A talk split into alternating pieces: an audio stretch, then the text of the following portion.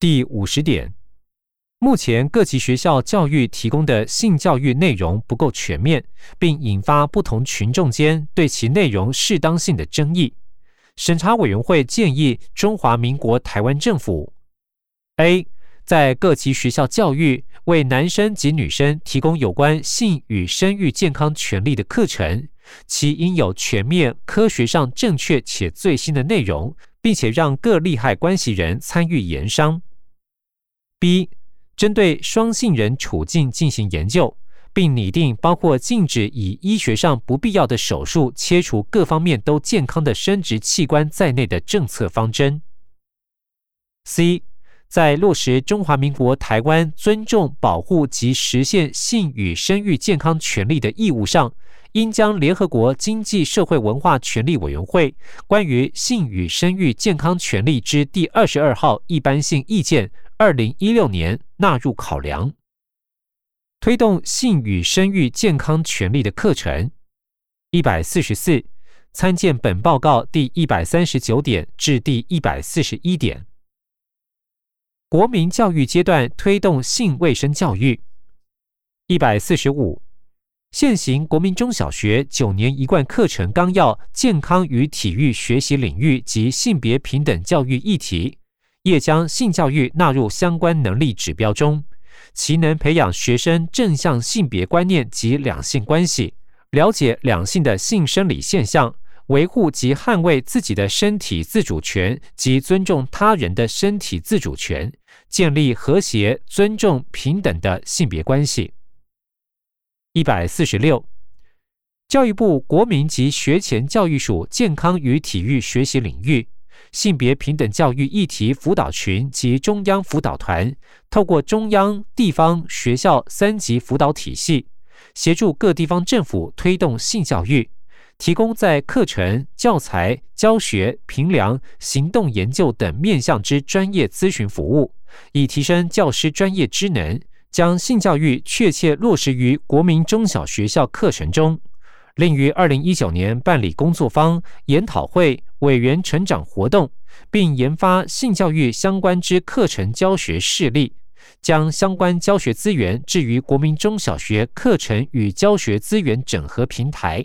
以提供现场教师进行性教育教学之参考，必力提升教师相关教学专业之能。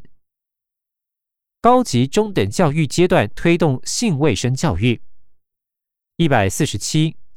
现行各类型高级中学课程纲要及定于二零一九学年度实施之十二年国民基本教育课程纲要总纲规定，学校应将性别平等教育议题融入相关课程。其中，健康与体育领域课纲于二零一八年六月八日发布，其学习内容涵盖性教育，包含生理、心理、社会及心灵四个层面。学习内涵包括性生理与心理的发展、性价值观、关系建立、性健康促进、性与社会文化等重要关键概念。一百四十八，为落实性别平等教育及协助在职教师专业研习与增能，教育部国民及学前教育署于二零一八年成立性别平等教育资源中心，其工作任务包括。执行课程纲要研修及协作相关工作，并搜集高级中等学校教学实务心得建议，建制学科群科咨询辅导专业知识机制，成立种子教师社群，并协助各区域学校推动教师专业社群及教师课程共备机制，研发教材教法。会整课程纲要内容，锁定领域教学及议题融入等各类型课程教案，成为全国之学习资源中心，精进教师教学职能，办理全国教师专业研习，并协助推广课纲相关课程或办理竞赛活动，采课程领域联合运作模式，推动十二年国民基本教育课程连贯与同整，强化跨教育阶段之纵向连结等。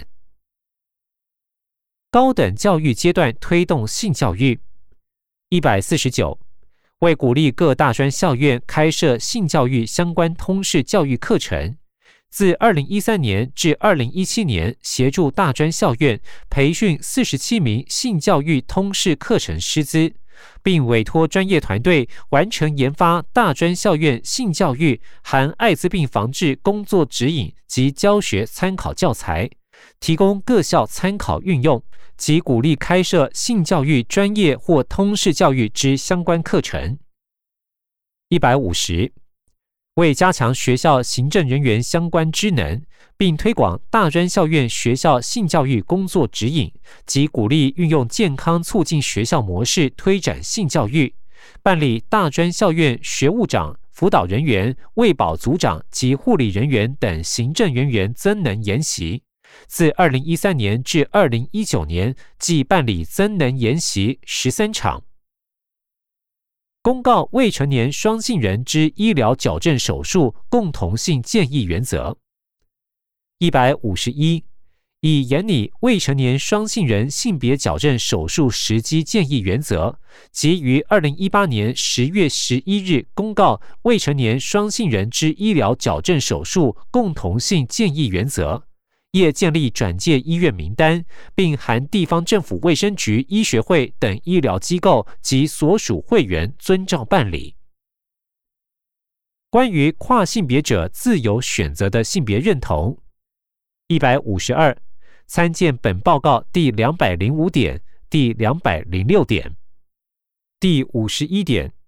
由于捷运机场施工。对乐生疗养院病患的心理与身体健康带来负面影响，因此审查委员会仍旧关切乐生疗养院病患的住房与生活条件状况。审查委员会建议应回复原有景观或疗养院，且捷运机场施工不得侵害病患的健康权。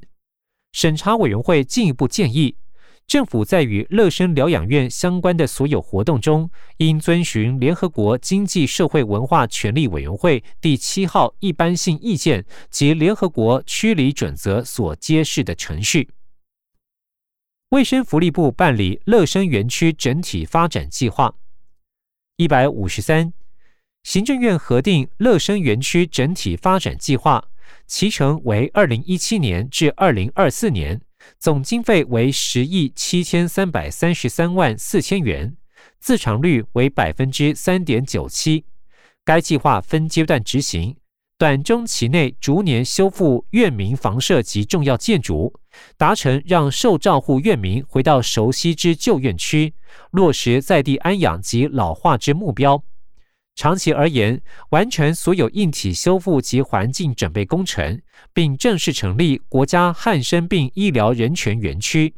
其内容包含乐生广场、乐生活聚落、汉生病医疗史料馆、乐生人权森林公园，并委由专业团队经营，办理各项展示、导览、国际交流与历史空间的再利用，增添生活丰富化，并兼具教育功能。以保存乐生疗养院在台湾医疗史、人权史及建筑史的完整体现。一百五十四，园区相关历史建筑已依文化资产保存法相关规定及程序全面同步展开，相关规划方案、设计图说，并送新北市文化局审议后，再据以执行。卫生福利部将以最严谨的态度修缮乐生园区相关历史建筑，后续仍会持续照顾院民们的各项医疗及生活照护，落实对院民照护之承诺。文化部补助办理乐生园区整体发展计划一百五十五，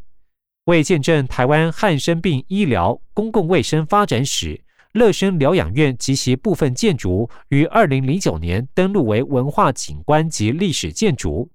管理单位为卫生福利部乐生疗养院，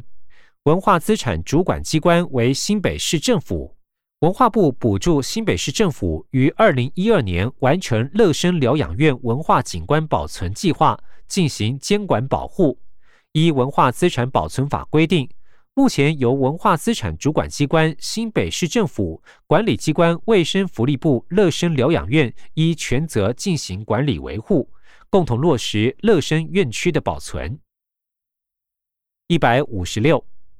文化部派员全程参与卫生福利部召开之汉生病病患人权保障及推动小组、乐生园区整体发展计划推动督导小组会议，以了解院区建物修复办理情形及院民照护及关心议题，提供文资保存相关建议，令文化部辅助卫生福利部办理乐生园区整体发展计划，以规划乐生疗养院的活化再利用。第五十二点，审查委员会关切近期在监死亡相对偏高的比率。委员会建议，针对所有在监死亡的案例，包括明显自杀的案例在内，应成立独立组织进行彻底调查，并且为了预防未来在监死亡案件的发生，探究每个案件背后缘由及根本原因。此外，审查委员会敦促政府确保监所管理人员中有充足的医疗、心理、社工人员，以预防收容人彼此间的暴力及自杀行为。在监死亡之调查与预防作为及社工、心理师人力之配置改善情形。一百五十七。二零一五年在监死亡比率偏高，与矫正机关于二零一五年发生高雄监狱持枪脱逃事件有关。二零一五年至二零一九年，全国矫正机关收容人在监平均死亡率约为千分之二点零四，低于国民平均死亡率之千分之七点二八。至于我国矫正机关提供之医疗服务，自二零一三年已由医院提供门诊。以达到与社区医疗相结合之目标，为全球第四个实现矫正机关收容人纳入全民健康保险监所健康主流化之国家。一百五十八，二零一五年至二零一九年矫正机关收容人死亡原因及时点一览表，如表三及表四。矫正机关一旦有收容人死亡情况发生。无论是因病或非因病死亡，均需依法务部矫正署函班之收容人死亡事件作业流程，除配合检察官办理相验及调查，并向收容人家属说明事发经过及处理情形等事项外，需制作专案检讨报告呈报该署，由该署通函各矫正机关就专案检讨报告内所列检讨与改进事项。如机关硬体设备、借护勤务规定、筛检高风险个案或事实转介等，加强督导，以预防自杀事件再发生。一百五十九，收容人死亡案件均需移送检察机关进行公正独立之第三方相验与调查，透过检察官进行相验等作业，以正当法律程序进行案件之彻底调查。以落实独立组织调查程序，尊重收容人生命权。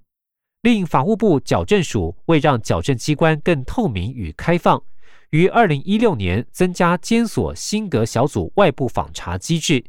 小组成员包含相关非政府组织、学者、专家及政府部门等，每半年召开委员会一次，相关收容人死亡数据及资料均提会审议。会后亦公开相关记录供民众检视。此处配表格一张，表格上方说明为表三：矫正机关收容人死亡原因一览表。二零一五年总计死亡一百四十八人，其中包含自然死亡一百三十八人，自杀死亡七人，他杀死亡零人，意外死亡零人。二零一六年总计死亡一百二十八人，其中包含自然死亡一百二十七人，自杀死亡一人，他杀死亡零人，意外死亡零人。二零一七年总计死亡一百三十五人，其中包含自然死亡一百二十六人，自杀死亡四人，他杀死亡一人，意外死亡四人。二零一八年总计死亡一百二十八人，其中包含自然死亡一百二十三人，自杀死亡五人，他杀死亡零人，意外死亡零人。二零一九年总计死亡一百一十七人，其中包含自然死亡一百一十一人，自杀死亡三人，他杀死亡一人，意外死亡二人。资料来源：法务部矫正署。此处配表格一张，表格上方说明为表四：矫正机关收容人死亡时点一览表。二零一五年总计死亡一百四十八人，其中包含到院前死亡四十四人，到院后死亡零人，介护住院死亡一百零四人。二零一六年总计死亡一百二十八人，其中包含到院前死亡二十七人。到院后死亡二人，介护住院死亡九十九人。二零一七年总计死亡一百三十五人，其中包含到院前死亡二十六人，到院后死亡十七人，介护住院死亡九十二人。二零一八年总计死亡一百二十八人，其中包含到院前死亡十九人，到院后死亡十二人。介护住院死亡九十七人，二零一九年总计死亡一百一十七人，其中包含到院前死亡十八人，到院后死亡二十三人，介护住院死亡七十六人。资料来源：法务部矫正署。说明：矫正机关对于收容人办理介护外医，若收容人于送医接受治疗过程中死亡。医院医师填发死亡证明书，均以到院前死亡及到院后死亡区分，因此统计资料不以在监死亡、送医途中死亡区分。回本文一百六十，法务部考量矫正署及所属矫正机关之业务性质、收案类型及实际业务需求。预估临床心理师、社会工作员与收容人之人力比以一比三百为适当。以矫正机关近三年（二零一六年至二零一八年）毒品、酒驾、性侵、家暴及少年平均收容人数计四万一千八百八十二人。各矫正机关依前开比例计需临床心理师及社会工作师工作员各一百四十名，合计两百八十名。法务部矫正署所属各监狱戒治所现有四十三名临床心理师与三十八名社会工作师工作员，故尚需请增九十七名临床心理师与一百零二名社会工作师工作员，合计一百九十九名。预计将分三阶段逐年补充，二零一九年至二零二一年分别补充六十六名、六十六名及六十七名，以提升资商辅导及各类处遇内涵，并将优先改善少年矫正机关专业处遇，视各机关业务需求逐步分配，提供自杀防治教材课程师资供矫正机关参考。一百六十一。卫生福利部已将编印之自杀防治教材，如《矫正机构与自杀防治自杀防治系列手册》、《自杀防治守门人教育训练教材》等及自杀防治守门人课程师资，提供法务部矫正署转发所辖矫正机关参考运用。办理全民健康保险，提供保险对象收容于矫正机关者医疗服务计划。一百六十二。依《全民健康保险法》自二零一三年一月一日将矫正机关收容人纳为保险对象，并由卫生福利部中央健康保险署办理全民健康保险，提供保险对象收容于矫正机关者医疗服务计划。二零一九年，由一百一十三家院所组成三十四个团队，提供全国五十一所矫正机关及三所分监。六万余名收容人医疗服务，收容人卫生医疗处遇情形，参见《公正公约》第三次国家报告第一百零六点至第一百零九点。第五十三点，二零一三年审查委员会曾建议政府在刑法中新增酷刑罪，挂号依禁止酷刑公约第一条所定义。回本文。作为有适当刑罚的独立犯罪类型，委员会感到遗憾，并注意到此项建议尚未落实，由于打击酷刑行为人有罪不罚情形是根除酷刑及其他刑事不当待遇的最有效方式之一，委员会因此强烈重申其建议，在中华民国台湾刑法中增列有适当刑罚的独立且特定酷刑罪。一百六十三，我国明确禁止酷刑之刑罚规定为：挂号一，刑法第一百二十五条。有追诉或处罚犯罪职务之公务员滥用职权为逮捕或羁押者，意图取供而施强暴胁迫者，明知为无罪之人而使其受追诉或处罚，或明知为有罪之人而无故不使其受追诉或处罚者。挂号二，刑法第一百二十六条有管收、借送或拘禁人犯职务之公务员，对于人犯施以凌虐者。挂号三，陆海空军刑法第四十四条，长官凌虐部属者，上官或资深士兵借势或借端凌虐军人者，及长官明知军人犯上开之罪而包庇、纵容或不为举发者，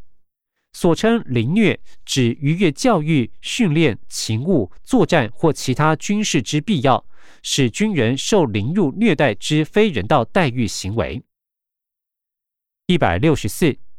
我国现行法制已有与《公正公约》第七条及《禁止酷刑公约》第一条所定义之酷刑相同或相容概念之刑事犯罪类型，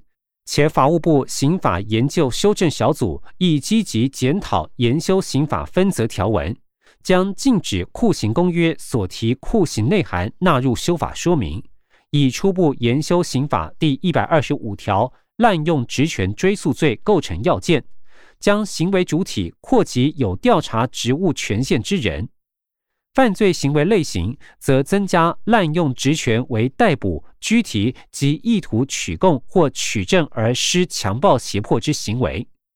第一百二十六条，凌虐人犯罪之行为主体扩大为凡有拘束人身自由职务之公务员。被害客体包括所有依法被拘束自由之人，相关草案业进行预告程序，依其程持续进行研修。第五十四点，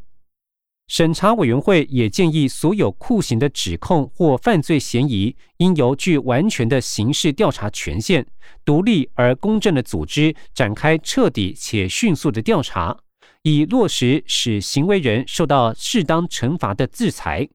委员会对于此项建议的落实没有任何进展感到遗憾，并借此再次确认此项建议。推动禁止酷刑公约国内法化。一百六十五，参见《公正公约》第三次国家报告第五十七点，对酷刑指控展开调查。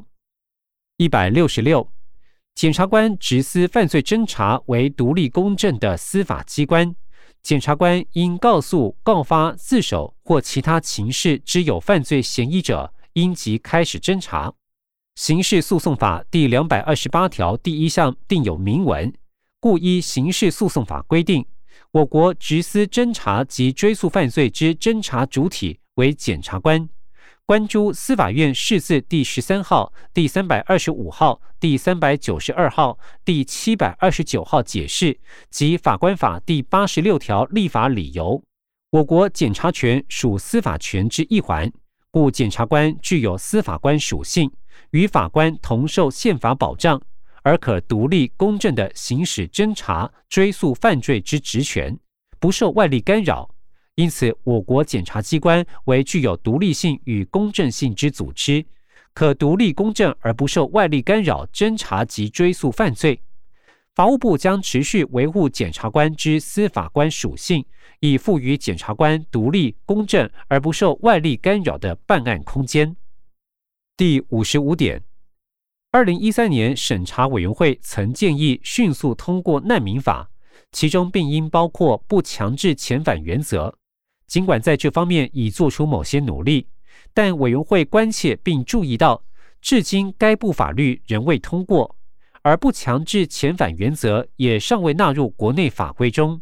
此将导致，尽管有遭酷刑或其他刑事不当待遇，包括被判处死刑在内的风险，寻求庇护者仍需回到原籍国。一百六十七，难民法草案经行政院于二零一六年二月一日送请立法院审议。并于同年七月十四日，经立法院之内政、外交及国防委员会第二次联席会议审查完竣，无需朝野协商，将根续配合立法院立法进度办理。第五十六点，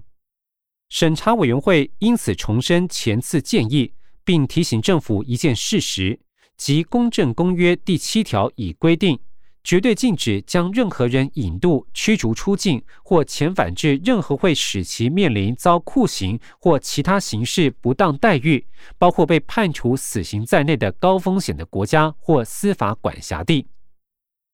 一百六十八，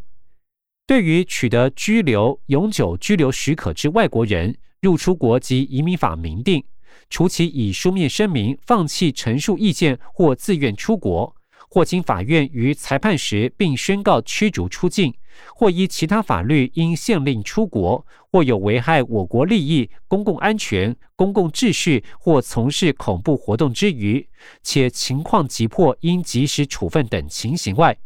内政部移民署于强制驱逐其出国前，应召开由专家学者担任委员之审查会，给予当事人陈述意见机会。外国人倘对原处分机关做成之驱逐出境处分有所不服，得经诉愿程序后，向行政法院提起撤销诉讼。若驱逐出境处分之执行将发生难于回复之损害，且有急迫情势，又停止执行于公益无重大影响，或原告之诉在法律上非显无理由者，行政法院可裁定停止驱逐出境处分之执行。落实不遣返原则。一百六十九，法务部已完成引渡法修正草案，送交行政院审议，业参采酷刑不引渡之原则，于第九条应拒绝引渡之事由，明确增列如被请求引渡人在请求方领域内曾受到或将会受到酷刑或其他残忍、不人道或有辱人格之待遇或处罚。应拒绝其引渡请求之规定。一百七十，难民法草案尚未完成立法前，认定难民身份之审查机制，依现行法规，系由政府内部召开跨机关会议方式进行审查，于厘清案情、访视当事人、进行事实调查、召开跨机关专案协调会议等程序。过程均秉持难民法草案两公约及不遣返原则之精神加以审视，并透过外交部协助转介第三国，以及向联合国难民署洽询申请难民认定等事宜。如中转未果，当事人停留期间届满，有充分正当理由恐遭受酷刑或不当待遇，不愿返回原籍国或原居住地，得暂缓强制驱逐出国。或依当事人要求遣送至其他国家或地区，前开机制虽以个案方式处理，为均为当事人保留最佳处遇空间。至二零一九年，尚无将当事人遣返至可能遭到酷刑或不人道待遇之国家或地区之情形，积极落实难民法草案及两公约精神。一百七十一。针对大陆地区人民向我国寻求政治庇护案件，我国已有处理机制，系由内政部依《台湾地区与大陆地区人民关系条例》（以下称《两岸条例》）及《大陆地区人民在台湾地区依亲居留、长期居留或定居许可办法》规定，基于政治考量，专案许可在台长期居留，原当事人可依该法规向主管机关提出申请。事后亦可对主管机关之准驳提起行政救济。另为进一步完备大陆地区人民寻求庇护之处理机制，大陆委员会参考难民法草案相关规定，拟具两岸条例第十七条修正草案，